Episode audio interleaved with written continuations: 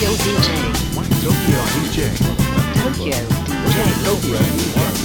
Tokyo DJ. Tokyo DJ.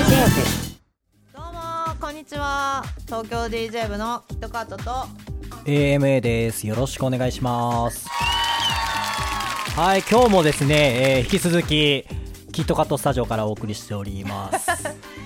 スタジオ欲しい、はい、あの、お送りしておりますって言いたかっただけです。はい。よろしくお願いし今日ます。もゆるっと始まりましたが。はい、東京 DJ ブレディオ。えー音楽と人との接点を増やし DJ カルチャーの理解を皆さんに深めていただくということで活動しております。よろしくお願いします。お願いします。はい、えー皆さんからのコメントはですね、えー LINE アットの、えー方で受け付けておりますので、アットマーク東京 DJ までコメントをお待ちしております。皆さん、あのーコメントの際は、えーペンネームを入れていただいてコメントいただければと思います。はい、本名になっちゃうからねそうですね。あの 本名で紹介してよければ、はい、はい、そのまま投稿していただいても結構はい。ラジオネームそうですね。ラジオネームって言いたいところではあります。はいはい早く紹介したいはい。ではですね、えー早速いきたいと思います。最近あったこと。はい、最近あったこと、どうでしょうか？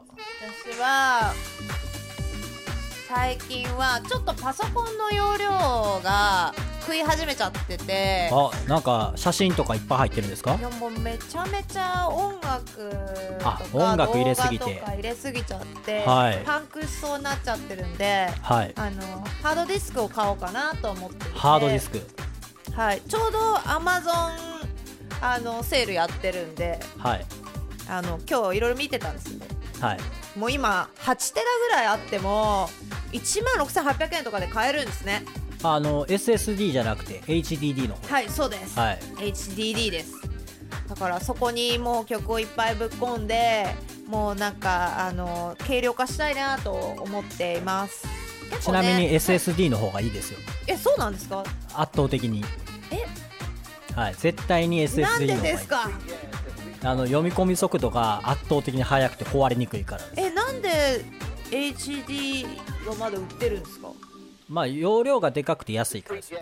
でも SSD も同じぐらいの容量でも、あの、割と安くなってきてるんで、そうなんですか、はい。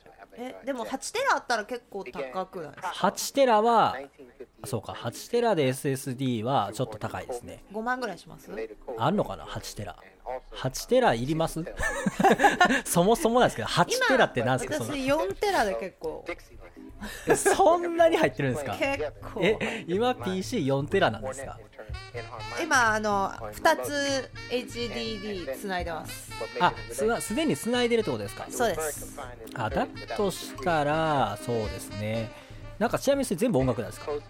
半分音楽です。ああ、じゃあ半分、そっか、でも4テラ入ってるってことですかそうですね。これが あの音楽4テラ入ってるんですか？壊れるとバッタさんみたいですね。壊れちゃうと、はい。あのもう、はい。あの DJ できなくなっちゃうと思って。え、DJ するときもそこから取り出してるんですか？はい。ああ、なるほど。そう。不安なんですよそうなると確かに、ちょっと怖くてバックアップを取っときたいなとああ、そ思っうですねて。るんですよねでちょうどあの今アマゾンセールやってるんではい。なんか心の保険と言いますかはい。あ、それは大事ですね。取っとこうかなとはい思ってます、はい。結構クラウドもいいですけどね。あの、しばらく使わないんだったらクラウドも結構ありなんであ、バックアップという意味では。結構使えますねはい。だとしたら、そうですねハードディスクを買い足すという。はい。ちょっとあのパソコンでいろいろ作業することが増えてきちゃったので買おうかなと思ってます、あまちゃんなんかありますか？はい。なんか、いや、なんか何話そうかなと思ったんですけど、結構電車でいろいろ調べ物すること多いんですよ。はい。なんか思いついたことをとにかく調べるみたいな。で今週は、えっ、と、えー、何だっけ？えっ、と、温暖化？地球温暖化問題についてと、お。あと通信、あの、スマホとかのあの通信の今 5G ってあるじゃないですか。お。出て、まあ、言われてるじゃないですか。はい。なんかその 5G に至るまでの経緯みたいな。へはい。えなんかそういうなんかなんかようわからん。あの気になることをはい。調べちゃう、なんかふと頭に思い浮かんだことをそういえばあれなんでやったっけなみたいなのを調べる癖があってで調べ出して結構調べちゃうみたいな。でもなんか、はい。頭良くなりそうじゃないですか。ねおもう覚えてたらいいんですけどね。また忘れちゃうかもしれないんでちょ今日あの忘れないうちに話しとこうかな。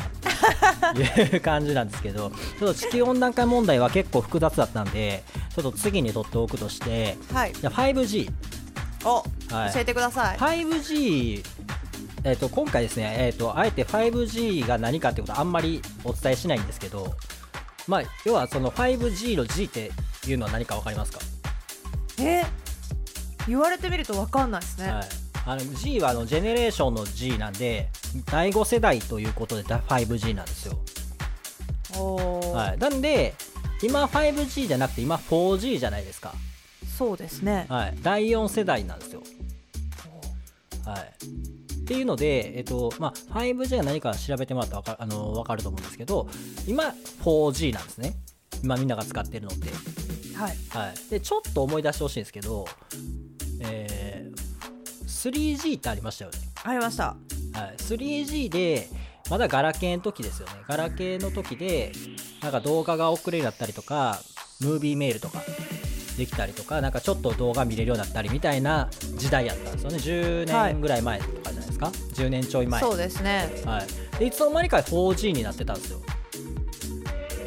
切そうですね。り替わったなんかあんまつまらなさそうな顔してますけど。全然興味なさそうだけどもうちょっと付き合ってもらっていいですか？はい。大丈夫ですよ。はい、でえっと、まあ、3G から実は 3G と 4G の間にもう一個あったんですよ。3GS あそれは iPhone です。はい。それは正解なんですけどある意味。ある意味正解なんですけどイエイエーはいえっと LTE ってあありましたよね。ーありましたね。何だったんですか、あれ。ほらほらそこですよ。LTE ってみんな何やったんやろと思ってません？え説明できる人いないと思うんですけど業界の人じゃない限り。ははい。ちょっと話いいですか？い。はい。えっとそもそもえっと 3G の次の LTE っていうのはえっと 4G がまだ規格が固まってなかったんですよ。だからあれってこう国がき国っていうか世界中でえっと 5G はこんな感じでやっていきましょうねみたいないろいろ条件決めてこれに当てはまったやつは 5G とみなしますよみたいなはい。感じでルールを決めていくんですけどまだ、えっと、3G の次何しようって言った時にまだ 4G 決まりきってなかったんですよね。へえでえっ、となんかす 3.5G みたいな 4G 未満みたいなやつが LTE なんですけど、ああそうなんですね、はい、なんか 4G の条件は満たせないんですけど 3G よりはいいみたいな時時期があったんですよ。それで、えー、とロングタームエボリューションの略で LTE なんですけど長期的な進化みたいな。TM レボリューションみたいなことですね。違いますけど。はい。ロングタームエボリューション。え長期的な進化っていうことで、えー、と今次どこに行くかまだ決まってないけどとにかくちょっと良くしていきますみたいなのを LTE だったっていう、へでも LTE やってるうちにどんどん改善されてって速くなってってあこれもう 4G って読んで大丈夫ですよみたいな感じになったんでもうだから 4GLTE って呼ってでもうまあ 4G になったみたいな。へえ。そんな経緯があったんですね、なんとなく記憶に残っています、ね LTE とはみたいな、うん。はい。ということで、えーそろそろ来年に 5G が来るということで、はい。なんか 5G でなると、はい。なんか例えば車に乗ったりとかすると今まで聞いてたラジオの放送がその続きから、はい。あのラジオ乗った瞬間またつながって、はい。自分が移動してもその全てあの、まあ、閲覧してた履歴とかがあの場所とかに関わらず、見れるようになるっていう噂を聞いたんですけど、はい。それは正しいんですか？正しいですね。じゃあこの放送も途中から聞けます。続きをはい。聞くことができるんですね。まあ、過度な期待は禁物ですけど 5G によってもたらされることは多いです。こういう音声系のコはいンテンツっていうのは聞きやすくなるんじゃないですか、あの Google とかが出してるこう、はい。スピーカーフォンみたいなのもありますよね。ありああいうのとかでもながらで何かをしながら、こうな情報を取り入れるみたいな。そうですね結構まあすごいですね。5G はインフラなんであのどこでもつながってで速くてでたくさん同時につながっあの接続できてでしかも遅れがないみたいなのが特徴なんですけどそれを活用したサービスっていうのが多分いっぱい出てくると思うんであのいろんなところで音楽をそのそれこそそのどっかで聴いてたものがまたどっかで再生されたりみたいなのはあの全然 5G ではあるんじゃないかなって感じです、ね、すごいですね、はい。便利になりますね。はい、もうちょい先行ったら多分そのうちこうなんかイヤホンとかつけてなくても音聞こえるんちゃうかなと思ったりとかしてるんですけへえどわかんないですけど骨伝骨伝導いやなんかあの骨伝導だけじゃなくて今なんかあの落合陽一さんっているじゃないですか、はい。あの人なんか研究してるのはスピーカーから、えー、とその今空間のいる例えば A さん。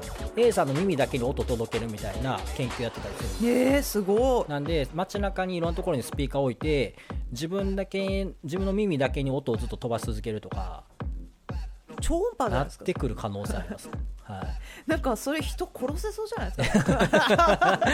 なんかまたね体に害があるとかなんたらとかってなるかもしれないですけど。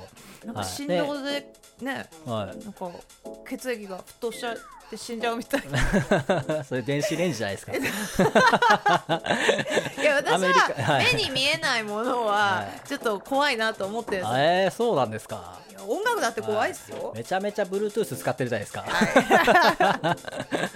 はい、まあそんな感じで。はい、まあ、はい。そんな感じで目に見えないものがね、はい。今後どんどん増えていくということで、ということではい、はいじゃあ次のコーナーいきます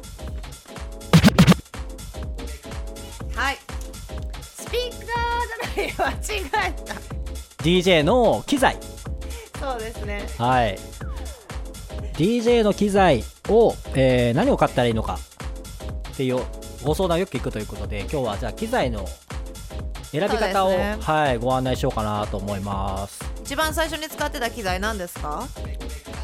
えっ、とああれですよ。前お伝えした DDJSR っていうパイオニアのコントローラーへえそれはパソコンとつなぐやつですか、あそうです。あのあいあのキットさんと一緒のあのセラートのやつです。あそうなんですね、はい。私もセラートターミナルミックス8っていうはい。パソコンとつないでコントローラーの機能がある、えー、と CDJ を使ってたんですけど、はい。でも今は違うんですよね。そうですね。今はあのクラブのメインフロアと同じ機材を揃えましたなので DJM CDJ2000 ネクサスそうですね。と DJM900 ネクサスとあと SL テクニクスの1200ですね。はい。を揃えてはいるんですけどはい。初めて DJ をやる方とかにあのどういう機材を揃えたらいいですかっていうことを結構聞かれるので、はい。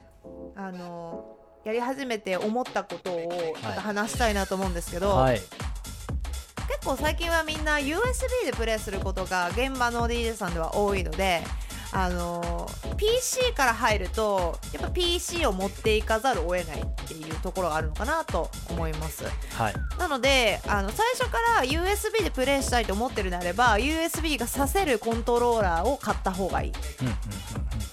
でノートパソコンはあのー結構曲たくさん持っていけるんでパソコンの中に入っている音源をかけることができるので USB より容量が大きいものをあの積んでるノートパソコンであればあの結構いろいろかけられるんですけども、うんはい。ただそのパソコンと機材そのミキサーとかですねつなぐのははい。結構あのインターフェースかまさなきゃいけなかったりとかして現場だとちょっと手間取るというところがあるので、私はあの USB から、まあ、もしくは CD とかはい。から始めた方がなんか後々良かったなって自分については思います。なんかそのそれ USB がさせるものでおすすめの機材そうですね、あります私はあのーパイオニアが出してるはい CDJ350 っていう機種があるんですけど、はい。この機種は、えー、と真っ白なボディのものがあって結構可愛いんですね。へでなんか無印の家電みたいな感じなんですよ。ーはい。でちっちゃくってコンパクトだし、はい。あのちょっとおしゃれなカフェに置いてたりとかすることも結構多くてはい。あの USB もさせますし CD も、あのかけられますと。でなぜこれがいいのかというとこの、えー、と CDJ350 っていうのははい。速度を BPM というところが表示してくれるんですけれども、はい。あのそこが結構正確ではい。あの初心者が最初に始めるときにあの結構やりやすいんじゃないかなって自分が実際触って思いました。おおあ触ってみたことあるんですね。あります。はい。じゃあ大きさもちっちゃいのでそんなにはい部屋の幅も取りませんし、うんうんうんあの結構現場と同じようなあのなんですかね使い方ができるのではい。値段もそんなに今高くないんじゃないかな。あ本当ですか？結局、えっと CDJ350 を 2, 2台と,、えっとミキサーは？ミキサーもはい。専用の350のがあった気がします。ちょっと見てみますね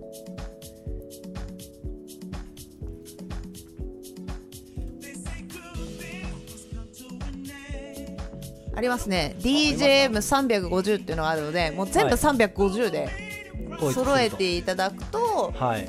まあ、大体15万ぐらいで揃うんじゃないですか。うんうん1台4万円ぐらい。うん CDJ にしてはだいぶ安いですね。そうですね、でこの、はい。あのー曲の波形が通常見れるものが CDJ にはついてるんですけどはい。本当にファミコンのグリッドみたいな感じで、はい。あのー新しい機種に慣れちゃってる人は見づらいかもしれないんですけど、うんうんそれがまたいいんですよ。これははい。あの目に頼らないで音を聞いてミックスする癖が何できるんで。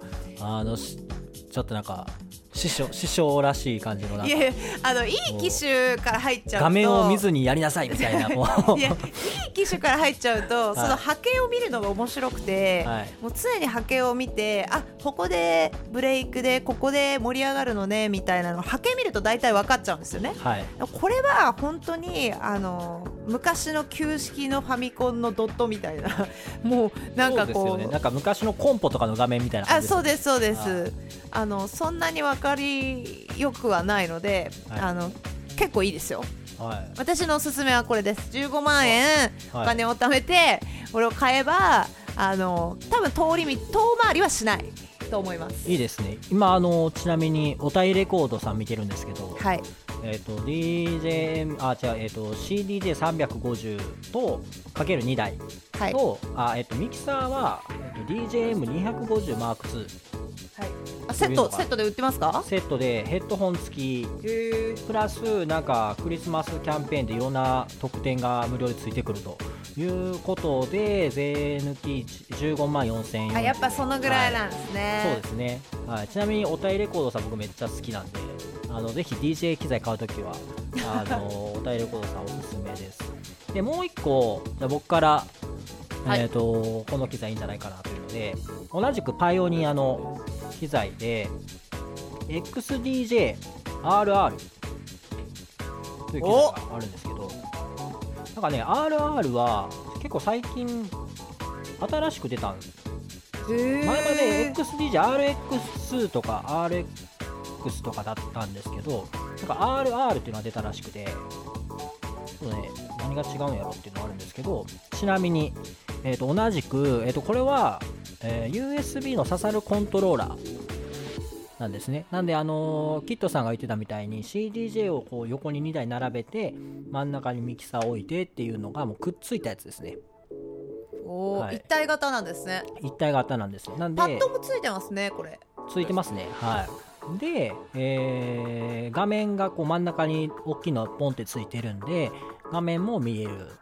でこれちなみにこれ何がすごいかっていうとそのキットさんが持ってるはい。2000ネクサスと同じような画面になっているので、えー DJ 操作がクラブと結構似ているとはい、なのでこちらは、えー、とキットさんの言ったみたいにその画面を見ずにやりなさいということはちょっと無理ですっていう方には、えーこちらの XDJRR がおすすめなんじゃないかなと。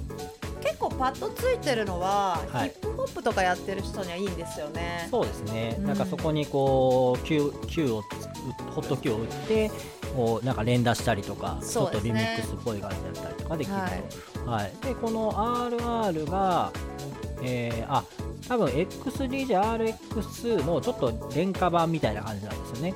なんでへ、えーなんとですねその USB の刺さるコントローラー RR が本体とスピーカーとえヘッドホンと、えーケーブルとなんとあの延長コードと、えー USB メモリ 16GB×2 全部ついてるじゃないですか。全部ついて11万4500円、安っ！はい、すごいですねこれ。すごいっすね。おたいレコードさんあのおまけつけつけがちっていうね。うわすごい。それはいいですね。でも実際あの機材だけ買ってもあのスピーカーが家にない人も多分最近多いと思うんですよ。Bluetooth のやつしかないですとかそうですね。スマホしか持ってませんとか。なんでスピーカーを結局後で買わないといけないことを考えるとこういう風にセットにしてくれてるとすごいありがたいなっていう。そうですね。はい。ということで、えークリスマスプレゼントにぜひサンタさんにおねだりしてみてはいかがでしょうか？まあ、ちょっと10万以上はしちゃいますけども。ちょっとおじいちゃんもびっくりみたいな。結構はい。最初の機材って、はい。あのその後のはい。こう、まあ、癖とかもはい。ちょっと影響出るなって思ってる出ます。んではい。あのあんまり癖がなくて現場の機材に近いものを買った方が絶対いいと思います。うんうんうん。そうですねうん。あの自分は実際安いのを買って結局、えーなんかいろいろ買い足してってみたいな感じでお金かかってるんで多分最初にそれなりにこう環境が整ったものを買っておいた方が練習にも向いてるのかもしれないですね。そうですね。あと値が落ちにくい機材を買うと、い。ちょっとグレードアップする時とかにあのメルカリとかに売っても、あんまり損しないかもしれないですね、確かに。はい、ちょっと出た時人気あるけどすぐ値が落ちちゃうやつとかを買っちゃうと、結構。そうですね。はい。そういう意味では、えー、と結構 DJ の機材でもブランドがあってパイオニアは値が値は落ちにくい。そうですね。はい。まあ、シェアもナンバーワンですし、先ほどの350とかもはい、意外に値が落ちてないんですよねあずっとこの安定してる、はい。大体1台はい5万ぐらいだねって言ってたのがもう4年前ぐらいなんで買って4年使って今売ってもそのね原価償却費として考えると、はい。あんまり損しないかもしれないです確かに。合わないってなっても最悪手放したらいいって感じそうですね、はい、いいですね。はい。そう考えると結構コントローラーの方が値が落ちやすいです。そうですね。はい。はいなんで USB がさせる機材を買っといた方がはい。多分ユーザーが多いからでしょうね、うんあのー購入される方が多いから値が落ちないってことはあるかもしれないですね。はい。はい。あとヘッドホンどうですか？ヘッドホン。先生は。あのヘッドホン問題。はい。あのもともとはパイオニアのヘッドホンのなんか1万円ぐらいのやつ。DJ 入門用みたいなやつを使ってたんですけどはい。なんかもうボロッボロになってもうバッキバキになって テープで止めながらやってたみたいな。かっこいいですね。やばいなみたいなのでなんかね構造がいまいち良くなくてあの長さ調節できるとこあるじゃないですか、はい。あそこに髪の毛がめっちゃ挟まって痛いみたいな。感じでやったので、まあ、それをまあ使い古して、えーちょっといいヘッドホンをゲットしたんですけど、お。はい、それがね。いくらぐらいするんですか？もともとは2万5千円なんですけど、はい、2万5千円だったんで、まあ、結構高かったんですよ、なんですけどちょっと、あのー安くなっててですね今、おそうなんですか。はい、っていうのは、えー、とゼンハイザーの HD25 っていう超超超超定番ど定番のヘッドホンでほぼほぼなんかもうなんつうの3人に1人ぐらいの DJ つけてんじゃないかなぐらいの海外のアーティストとか。あそんなに人気のある方なんですめねちゃくちゃ人気があるんですけどなんかそのかヘッドホンがなんか何やったかな。こう放送とかをちょっと簡易的にしたりとかなんか付属品減らしたりとかなんかちょっとしてプライス下げましたみたいなバージョンがあるんですよ、えー。はい。それが Amazon で1万5000円で売ってるっていう。あ結構お手頃ですね。はい、でそれはあのーなまあ、人気には秘密が秘密っていうかそれなりに理由があるあって、はい。えーと僕も一番そこに惹かれたなっていうのはまずめちゃめちゃ軽いんですよ。へえ。ヘッドホンって、まあ、僕は結構ずっと頭につけてるタイプなんで重たいと邪魔なんですよね。そうですね。あの軽いヘッドホンに越したことはないなと思っててそれがまず一番いいポイント。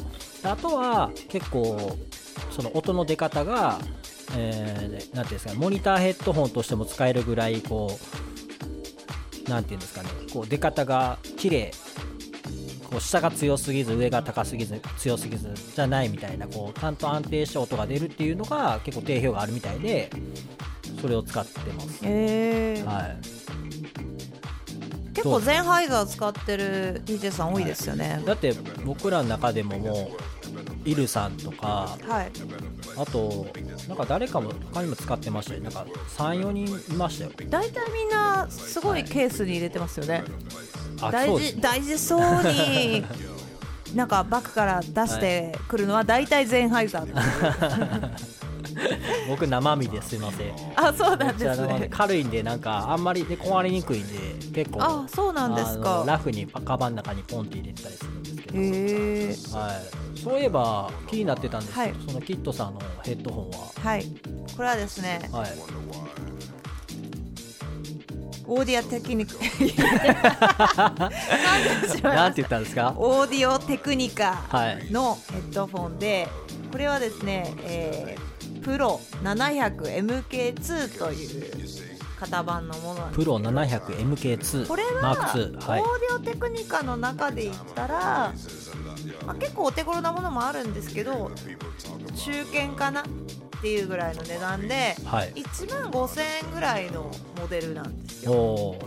でこのはい。ヘッドフォン何がいいかっていうと大体 DJ さんって片耳ヘッドフォンかけて片方はアウトのフロアの音聞いてるんではい。あのヘッドフォンの耳当ての部分が可動域が結構ある。ってい。う結構重要なポイントで、そうです横にねじれるんですよね DJ のヘッドホンって。そうなんですよ。でこれが結構クッション性がありさらにちょうどいい感じに耳に当たるっていう私は音ではなくてはい。これの機能的なあの構造的な部分構造で的な。これにしてます。はい。であとさらに言うと私はあの綺麗な音で聞くのが苦手なんです。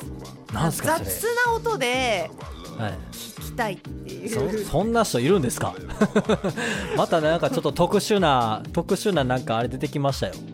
あの、はバランスが良すぎちゃうとあの DJ のイコライジングがしづらいっていうことに気づいたんですよ。それは多分私の癖なんですけどもう、あのこのヘッドホンが悪いって言ってるわけじゃないんですけど、はいあの美しい音よりかはちょっと全部平たいような音ではい。聞こえる方が、うん。私はすごいモニターとしてはすごく、良かったなと思うので、はい。ちょうどいいんですよこのヘッドホンが。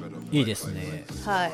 なんかつけさせてもらったことあるんですけど、はい。結構年季入ってますよねボロボロです。もうなんかあの耳当ての皮の部分が粉のように落ちそうな感じでボロボロになっていて。あるあるですね。イはい。ヤーパッドがボロボロ、これあのはい。2代目なんですね、私ははい。DJ を始めて、一番最初に買ったヘッドホンははい。3年ぐらいでちょっと寿命であのダメになっちゃったんですけど、はい。あのこれ第2代目なんですけど、はい。全然今も現役で頑張ってます。いいですね。はい、はこれも結構使ってる方が多いですね。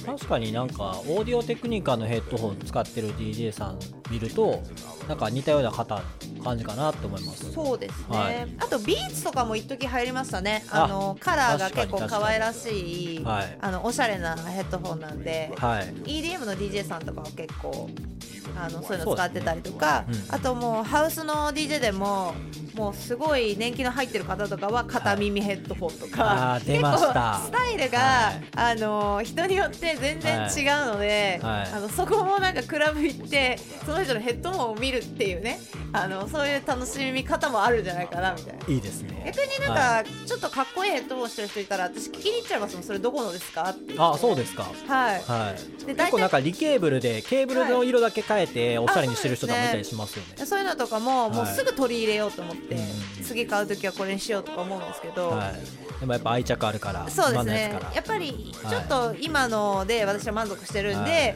あのアップグレードしようとは思ってないんですけど、はい。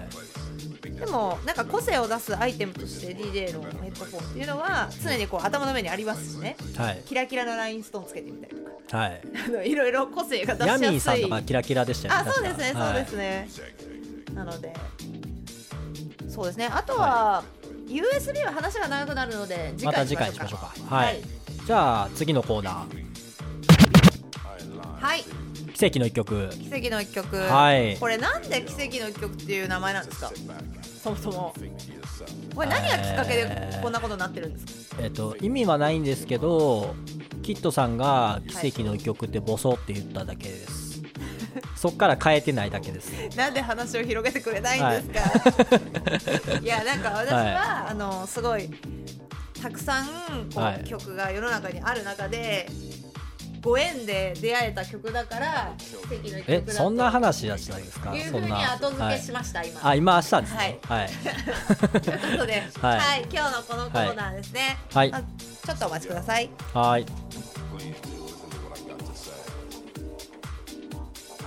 ね、今、え、曲の準備中ですか？はい、はい。えー今日の私の奇跡の一曲おすすめ曲ですね、はい。ちょっとまず聞いてもらいましょうか。はい。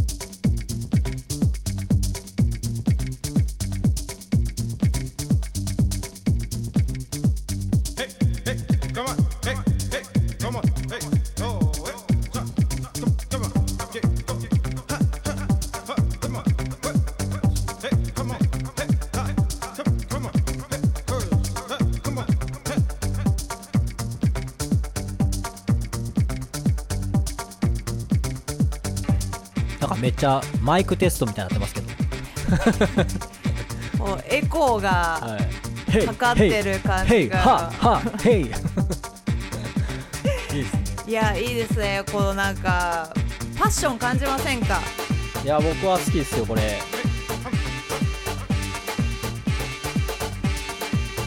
これはですねケリー・チャンドラーさんによるえコロザ・コロニアル・メンタリティカオズ623って書いてあるんですけどダークミックスっていうのが正式なこの曲の名前になっていますはい。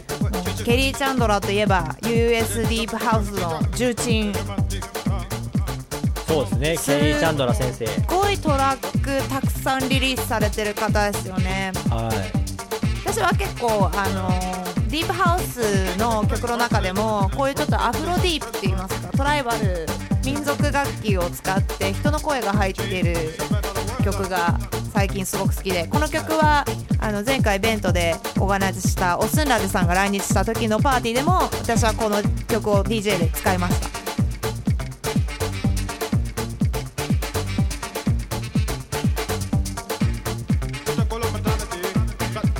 なんか不一で入ってくる声がはい。結構ドキドキするんですよ誰の声なんですかね？これ誰ですかね？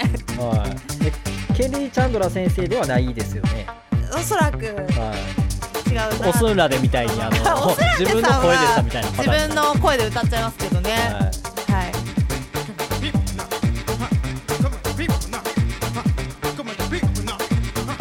こんな感じです。はい。はありがとうござい。ま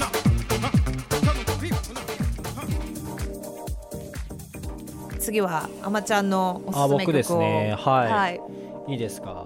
なんか今回はですねまたなんかちょっとこの間とまた違った感じの曲なんですけどアーティストさんがですねえーとどれやったかな。はい。HP ビンスってご存知ですか？あわかります。はい。あのオランダの方なんですけど、はい。HP ビンスさんのオールドスクールジャムちょっと聞いていただきたいと思います